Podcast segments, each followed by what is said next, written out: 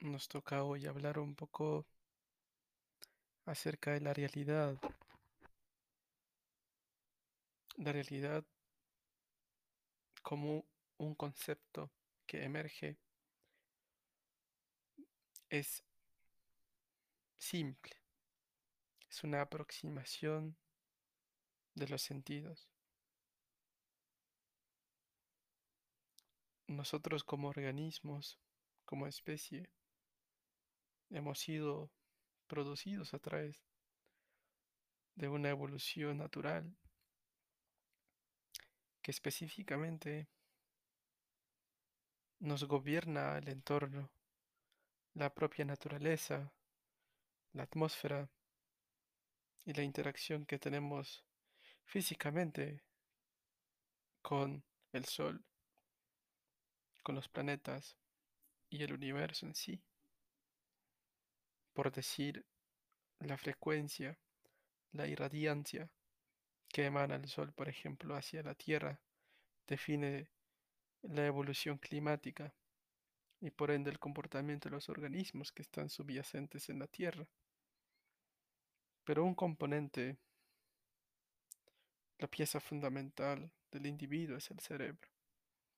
Y el cerebro, así como eh, el espacio-tiempo, así como los objetos son gobernados por, por ella, la relación de los objetos entre la gravedad, el cerebro es una pieza que define y moldea la individualidad y la unicidad de, de un individuo.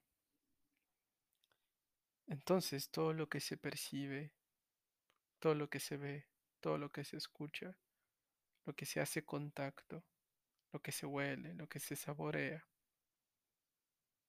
los sentidos nos proyectan hacia esa mirada de lo que creemos que es muy subyacente y propia del ente que, que tratamos de describir, es de sentir.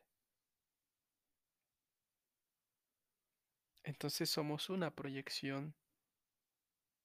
Lo que vemos en realidad no es todo aquello que creemos que es. Bajo esa mirada intentamos describir, intentamos captar.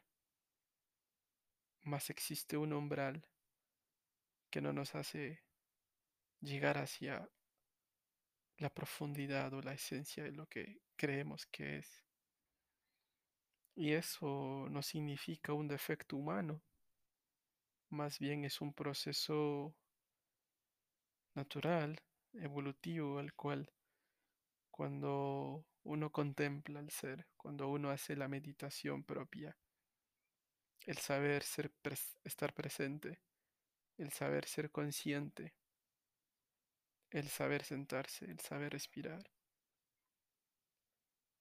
nos hace acercarnos a ese límite de la realidad. No significa que porque no podamos propiamente ser dueños de esa realidad o volverlo tangible para nuestra experiencia, no significa en ningún momento que no podamos ir más allá de aquello, que no podemos sentir, que no podemos vivir propiamente. Más bien, el cerebro como tal, sabemos si uno hace un estudio anatómico, fisiológico o desde la metafísica o la propia filosofía, uno entiende que es el motor fundamental sobre la cual el lenguaje transcurre y todo lo demás existe y hace que lo que nosotros somos sea un reflejo de aquello que nos hace eh, experimentar y vivir lo propio. Y tampoco queremos definir la realidad como un objeto relativista, porque cada individuo desde su criterio puede emanar una definición y sobre ella emerger también un concepto. No, las ideas relativistas son confusas, pero hay algo que sí es válido de describir y notar, que es que no existe ninguna verdad absoluta hacia lo que un individuo proyecta como realidad. Sobre en sí mismo, todo cambia, todo fluye. Así como en el budismo, en el Tao o en el Zen, cuando se habla de lo que lo que es no es realmente, requiere descifrar qué significa todo aquello. Así como algo que me gusta explicar, que, que la nada conlleva un todo y el todo es la nada, nos inspira a entender propiamente la naturaleza de lo que no es y de lo que es. La realidad, lo que vemos bajo esa mirada, es una aproximación. Y el cerebro es básicamente una interacción química que nos permite tangibilizar de una manera lo que creemos que, que está ocurriendo. Bajo esa idea y noción, hemos evolucionado y hemos creado tantas cosas. Como humanos, por ejemplo, comprendemos con cierto grado la evolución que ha tenido el universo, el origen que tiene. Y de ahí salen las preguntas fundamentales de la existencia, o que castiga a muchos, que es inspiración para muchos también. ¿Quiénes somos? ¿Dónde venimos? ¿Hacia dónde vamos? La existencia de la no realidad eh, es única, porque esta realidad que concebimos como individuos está aquí y ahora.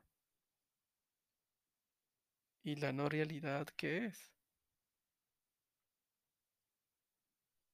Hay conceptos tan simples que, que es difícil de concebir y lograr asimilar.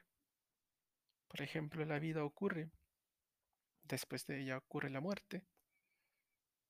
Y esta última parte es poco asimilable para el humano, el aceptar la muerte, por ejemplo. Pero lo que se entiende bajo la realidad conlleva experiencia. La forma en cómo nosotros describimos las cosas es esa proyección que tenemos, porque nuestro cerebro ha sido también producto de una evolución, tiene recuerdos por cómo nuestros ancestros han tenido o han evolucionado hacia eh, la formación de un criterio amplio, profundo y simple de la vida. Entonces, simplificando la idea de la realidad, la realidad no es más que una proyección de los sentidos hacia lo que sentimos. Reaccionamos a ella. Y al transcurrir cada experiencia, cada evento, nos hace más complejos o simples. Y por ende, vivir en el presente es un regalo mágico, divino, que todo individuo tiene que experimentar. Vivir en el presente significa saber que uno está aquí, saber que uno está respirando, saber que uno está sentado, saber que uno está viviendo todo aquello que está ocurriendo ahora mismo. Y claro, no es fácil llegar a esos conceptos. Uno necesita cierta práctica de desacoplarse en un sentido maravilloso de ideas que la propia sociedad construye y que de manera encierra la libertad, la imaginación y la creatividad de nuestra propia humanidad. Y a manera de resumen también,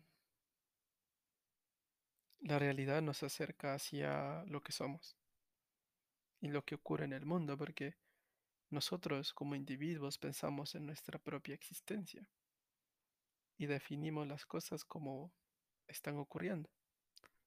Pero ¿qué pasa con todo aquello que nosotros no podemos captar? ¿Qué pasa con todo aquello que no logramos percibir? Porque al ser seres limitados en dimensión, nos da una idea de que existe un límite al cual nosotros podemos estar cerca de o llegar a, converger. Eso también es una práctica que muchos con meditación logran concibir y otras con otras prácticas pueden converger en ella misma. Y el punto central es la realidad conlleva experiencia, la realidad conlleva vivir. Y vivir significa estar aquí. Porque el pasado y el futuro son conceptos, son ideas y son entes que se construyen bajo esa mirada a través de los sentidos.